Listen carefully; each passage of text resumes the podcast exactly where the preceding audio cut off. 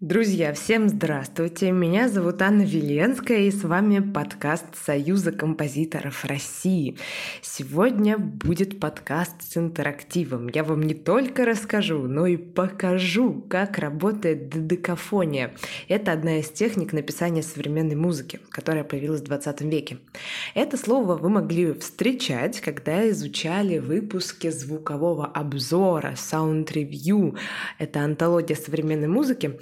Вот. И как раз там встречалось слово додекафония, мол, нет-нет, да какой-нибудь композитор использовал додекафонную технику.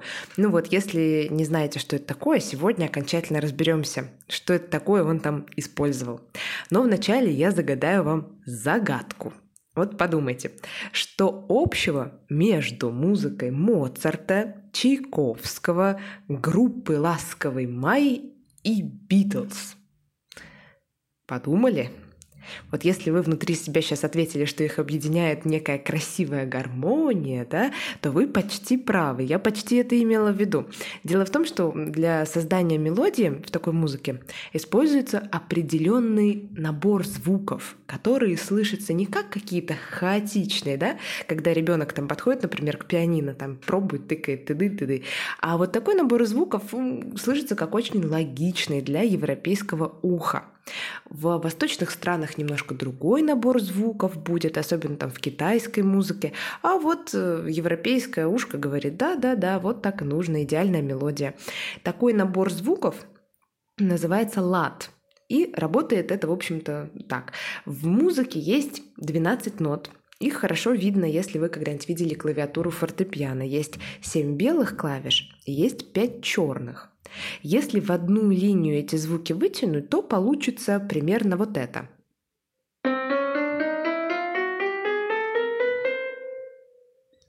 ну, наверное, успели посчитать, да, а если нет, то не страшно. В общем, 12 там звуков разных, и потом они приходят в один такой же.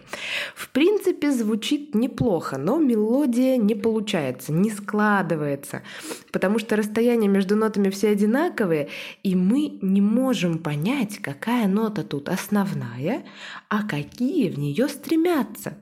Чтобы создать вот между звуками связи такую иерархию, из них надо взять семь с разными расстояниями между ними. Не абы какими, а вот э, строго определенными расстояниями. Получается вот такая красота. Вот сейчас послушайте, будет всего семь нот, но они будут звучать гораздо более логично. Прям что-то знакомое, да, почти, почти песенка уже. Вот, такой набор звуков, который вы сейчас послушали, да, и расстояние между ними называется мажор. Это одна из двух систем звуков, которые сложились в Европе. Вот первая — это мажор, а вторая называется минор. И вот если мажор используется для более теплой музыки, более радостной, такой вот активной, то минор в основном используется для холодных и таких меланхоличных оттенков в музыке. Он звучит вот так. Вот, это был минор, тоже красиво, да? Получается, что в Европе много веков подряд бытовали, бытовали всего два лада. Это мажор и минор. В каждом из них использовались 7 нот, а всего в природе нот 12. И вот представляете, всего из 7 этих нот композиторы э, много столетий подряд складывали мелодии. Казалось бы, 7 нот, да? А вот они использовали разные там звуковые, ритмические рисунки, и в итоге получались разные-разные мелодии. И, кстати, прямо из этих же звуков они составляли аккорды для поддержки своей мелодии. То есть, в общем-то, э, всего им хватало. А композиторам 20-го столетия немножко стало в этих звуках тесновато. Ну и ребятам чуть-чуть до них, да, в конце 19-го. Но, в общем, в 20-м уж совсем стало понятно, что э, композиторам нужно больше звуков. Они стали использовать дополнительные, помимо вот этих вот основных семи, разные новые комбинации придумывать. И, в общем-то, пытались задействовать все 12 звуков по максимуму. И уже в то время стало понятно, что вот-вот появится какой-нибудь новый лад, какая-то новая система взаимоотношений между звуками, такая вот, которую мы слышим сейчас, да, вот когда слушаем, говорим, о, ну это что-то современное, мол, да, непонятное. В общем, жил тогда в Германии один композитор, жил да был, Звали его Арнольд Шонберг. Он э, был, вот я, кстати, такого не знала, я э, получилось так, что сначала была знакома с музыкой Шонберга. Мы ее проходили, я ее слушала, там изучала чего-то, но как-то никогда не интересовалась тем, какой он в реальности был человек. А потом однажды почитала его письма – и оказалось, что человек это был, знаете, чувствительный, очень эмоциональный, такой с такой трагичной, чудесной душой. В общем, он очень дружил с художником Василием Кандинским и с ним вел переписку. Она, кстати, есть в открытом доступе. Почитайте, она такая эмоциональная, читается на одном дыхании. В общем, очень вдохновляет. Такая, они там про искусство размышляют, про его роль.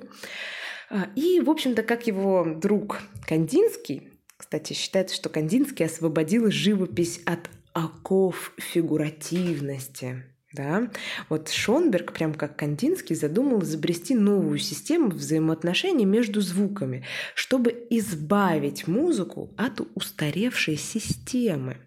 И представьте, в 20-х годах 20 века Шонберг пишет статью и публикует методы написания музыки по-новому кардинально по-новому, значит, новую технику изобрели. Представляете, вот жили-жили себе спокойно кучу веков, а тут вдруг, значит, новая техника. Тут хочу примечание такое вставить, да, были и другие люди, которые изобретали похожее или писали о таком методе написания музыки, но я сейчас все нарочно очень упрощаю, чтобы было проще следить за нитью событий, чтобы не было много людей, много дат каких-то, хорошо? Поэтому в общем, были и другие люди, которые к этому причастны. Ну, давайте выделим Шонберга как такого главного аккумулятора всей новой техники, пропагандиста. Значит, если вкратце, то он говорил о том, что мажор и минор себя исчерпали и уже не могут выразить всего того, что хотят сказать новые современные композиторы. Что ноты вообще пора избавить от тяготений, чтобы каждая из них была по-своему главным устойчивым звуком. До этого главный устойчивый звук был всего один, а оставшиеся шесть нот дарили слушателю напряжение, да? а вот одна финальная – расслабление. А тут он говорит, не-не-не-не-не, это все, значит, не демократия, да, вот давайте у нас каждая нота будет по-своему главная. И Шонберг предложил использовать в мелодии все 12 звуков, причем так, чтобы, вот опять же, никакой из них не был главным. А так как по-гречески 12 это додека, а звук это фон, назвали такую технику додекафония, да, 12 звучие. Кстати, между прочим, построить мелодию, чтобы мы не слышали никакую иерархию, не так-то просто. Ну, как и демократию построить.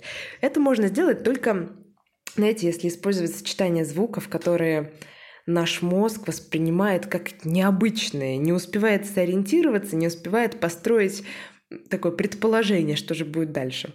Ну вот давайте поиграемся, да, предположим, как же это можно сделать. Я составила мелодию из 12 разных звуков, они не повторяются, все как Шонберг просил, и давайте послушаем, что у меня получилось. Как вам такое, а? Чувствуете, вроде мелодия есть, а какой звук главный, непонятно. Да? За счет чего получилось непонятно. А расстояния были непривычные, да? Вот мы слышим два звука, наш мозг пытается предположить, что будет третьим, а у него не получается. А я ему, хоп, еще необычный звук, и еще необычный звук, и не повторяются эти звуки, и он не успевает сообразить, и в итоге получается, что нету разрешений. Нету движения неустойчивого в устойчивое. Давайте мою прекрасную мелодию, которую для подкаста я специально сочинила, послушаем еще раз. То она была быстрая, чтобы все успелось.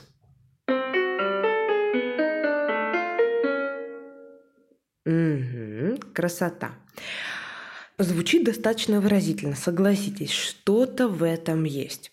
Но в этом нет ритма, а без ритма все какое-то не такое, да, кажется, что я просто тут побаловалась, да, звуки какие-то набросала, тема не вышла.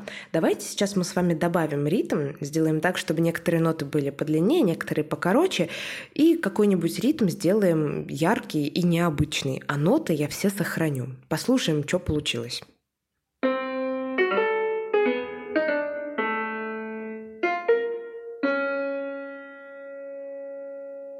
О, ну это другое дело, слышите, да, там прям уже какие-то выразительные ритмические штуки получились не, необычные, да, неожиданные. Ну вот, значит, такая мелодия как раз может, допустим, передать, что я чувствую. Я, конечно, написала ее для подкаста, то есть это такой учебный материал, но вот как можно ее так охарактеризовать? Я как будто в ней чувствую такую непонятность, такую вот невозможность выразить мысль, хождение в круг да около, как э, в книге «Замок» у Кавки. А я ведь даже уже не особо старалась, а вот уже такая выразительная мелодия получилась. Может, постаралась бы получше и побольше бы выразила всего сложного. А, кстати, мелодии все-таки такую последовательность назвать нельзя. Ее лучше назвать иначе – пускай это у нас будет серия. Вот такое красивое слово «серия», да, и означает набор звуков определенный, который вот по таким принципам пишется, и потом вот из него будет уже музыка составляться. И отсюда есть название техники серийная техника. Тоже такая техника композиции, когда а, композитор составляет серию и потом по-разному ее модифицирует, ею там по-разному любуются. Что вообще теперь с этой серией делать? Вот сочинили мы ее. Вот у нас додекафония, да, вот у нас серия, уже серьезные композиторы. Значит, что делать? Теперь надо со всех сторон ею полюбоваться. Можно провести ее задом наперед. Можно ее обратить. Знаете, как будто вы представили э, к нотам зеркальце, и теперь ходы наверх станут ходами вниз, наоборот, ходы вниз, ходами наверх. Можно ее ускорить, замедлить, а потом, а потом склеить получившиеся варианты, посмотреть, как они звучат вместе. И получится такая полифоническая пьеса уже. В общем, много чего можно сделать, чтобы показать мои сочетания звуков со всех ракурсов, со всех сторон. Вот смотрите, я решила попробовать провести мою серию в разных голосах и от разных нот и посмотреть, какие сочетания получатся между моей серией да, в двух разных голосах. Давайте послушаем.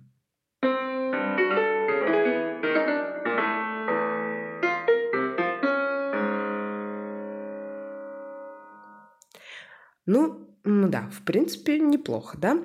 Кажется, что хаотичные ноты какие-то происходят, а на деле-то они все выверены и не случайны. И в этом как раз и есть вся прелесть. Фух, вуаля! Вы великолепны. Теперь вы умеете пользоваться додекафонией. А сейчас давайте порефлексируем над тем, что произошло. Техника, допустим, понятна, да? Давайте еще раз резюмируем. Мы берем все 12 нот, которые у нас есть, да, на инструментах, на, фор- на фортепиано, например, составляем из них серию из нот, которые не повторяются и имеют между собой необычные сочетания, которые наш мозг воспринимает как хаотичные. И, в общем-то, получается, что на слух какой-то хаос происходит, а на деле мы прям рационально выстроили между ними сочетание, все такое выразительное получилось, и потом мы с этой серией по-разному играем. Все. Метод ясен. Теперь давайте его трезво оценим, потому что назрело, чувствую, несколько вопросов.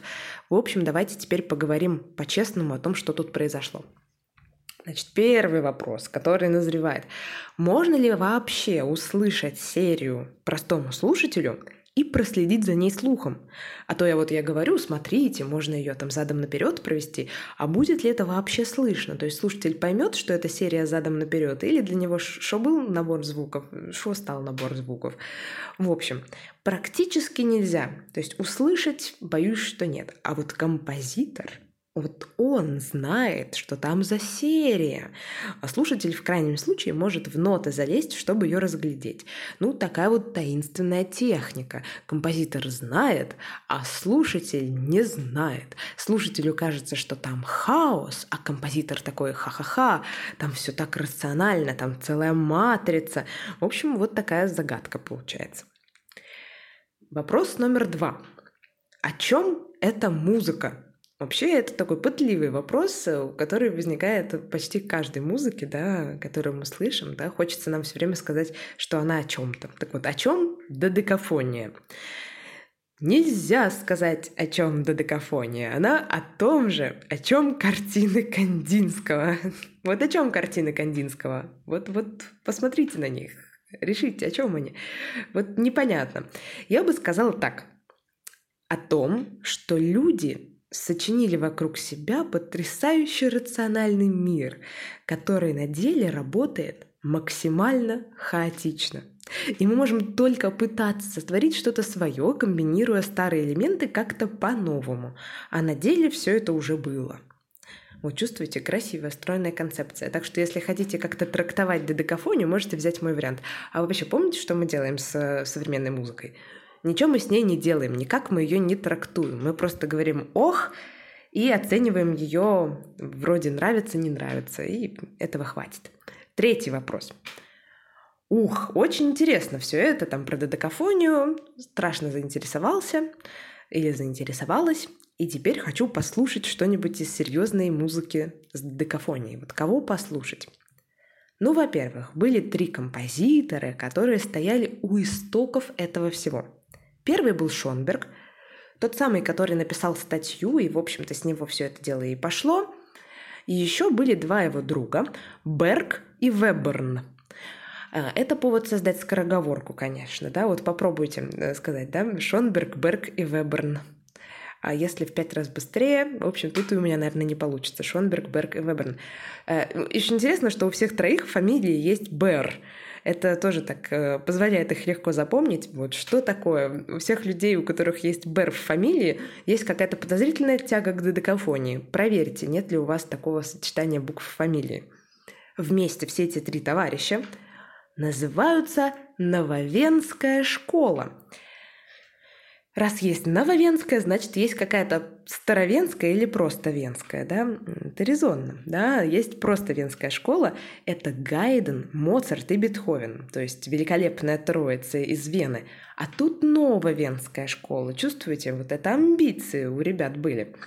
Так вот, а, можно послушать вот Шонберга, Берга или Веберна. Если что, мне из них троих больше всего нравится Берг, у которого самая короткая фамилия – у него есть, например, скрипичный концерт потрясающей красоты. Он там использует додекафонию только отрывочно, а в оставшееся время там есть и кусочки, так сказать, привычной музыкальной ткани.